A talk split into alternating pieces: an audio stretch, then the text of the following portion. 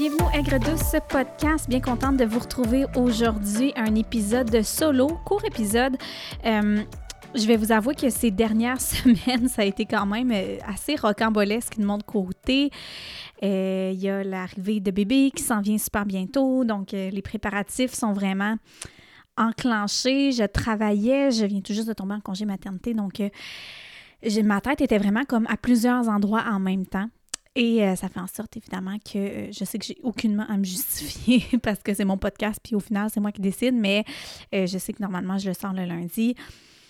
J'ai totalement perdu le contrôle de mon organisation, puis j'ai géré un petit peu trop mes attentes, dans le sens je pensais que j'allais être capable de tout faire, mais au final, j'ajuste pas vraiment le temps que je dois. Bref, j'ai aussi ma formation de yoga qui s'est terminée. Donc, euh, c'était plein de choses en même temps qui ont fait en sorte que ça a retardé la sortie de cet épisode-là. Un court épisode parce que, évidemment, ben, aux deux semaines, on a un épisode solo la semaine prochaine, on aura une autre invitée. Je vous annonce également qu'à la fin avril, euh, terminera la deuxième saison du podcast.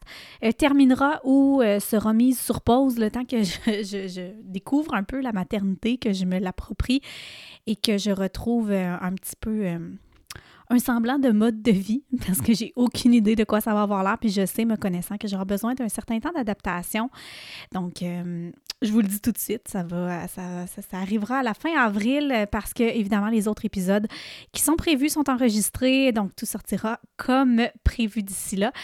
Aujourd'hui, j'avais envie de vous parler d'un sujet euh, que, que m'a inspiré les événements des dernières semaines. Dans le fond, puis en fait, j'ai eu une discussion aujourd'hui justement avec euh, une. Euh, une euh, on, s'appelle comme des, les, sœurs d'âme, en fait, les, femmes qui étaient dans la formation du yoga. Puis c'est une, une d'entre elles avec qui je discutais aujourd'hui qui m'a parlé de ma résilience. Puis tout le long de ma formation de yoga que j'ai dû, je vous le rappelle, suivre à distance parce que euh, j'étais en 35 semaines de grossesse lorsque le troisième module se donnait en présentiel à Mont-Tremblant. Je suis présentement en Abitibi-Témiscamingue, donc euh, monter à Tremblant en 35 semaines, c'était comme pas très... Euh, je sais pas si c'est sécuritaire que je dois en dire, mais c'était peut-être pas la meilleure des décisions. Donc, j'ai pris la décision de ne pas y aller. Mais c'était une décision qui était quand même assez difficile à prendre dans le sens que je me suis euh, vraiment remise en question. J'ai analysé, j'ai pleuré et j'ai pleuré vraiment beaucoup. Pour vrai, ça m'a vraiment fait beaucoup de peine. Même si je savais que c'était pas sécuritaire puis que c'était pas euh, la meilleure décision pour moi, pour le bébé, de me rendre là-bas sur place.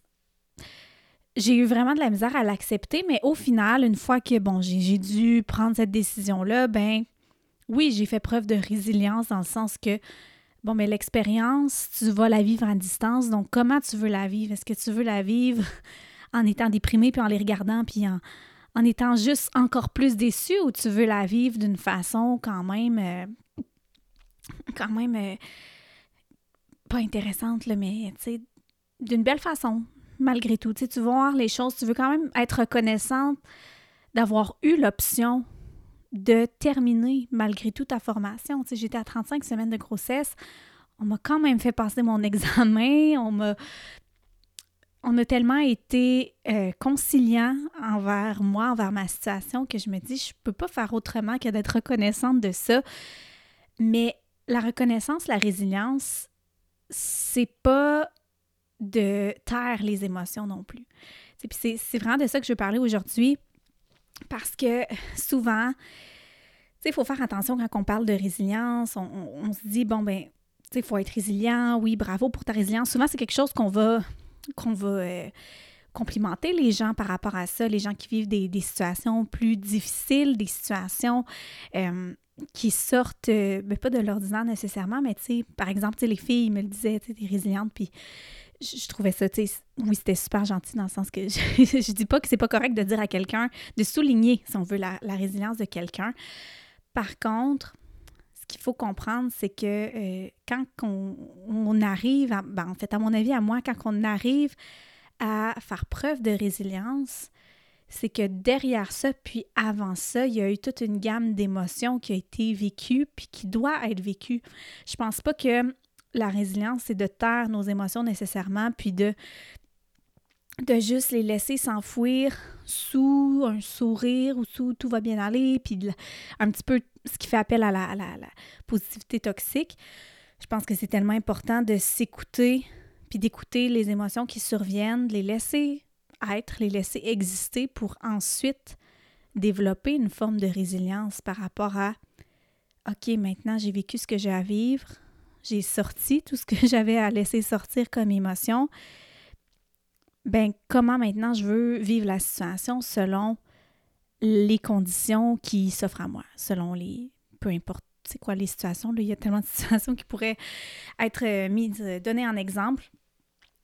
Mais tout ça pour dire, je trouve tellement que c'est c'est important, oui, de pas rester dans sa chenoute puis dans ses émotions de chenoute parce que si on y reste trop longtemps, ben au final, on ne s'aide pas nécessairement à mieux aller.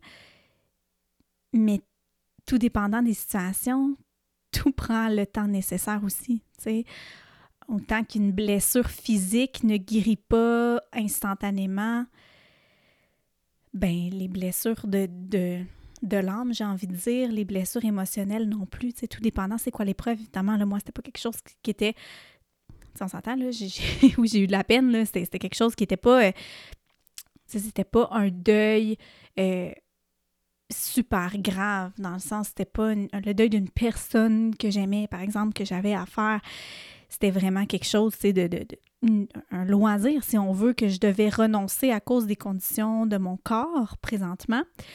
Donc, tu sais, selon chaque situation, il y a des moments qu'on doit, faut qu'on se laisse le temps nécessaire en fait, puis le temps nécessaire, il n'est pas préétabli.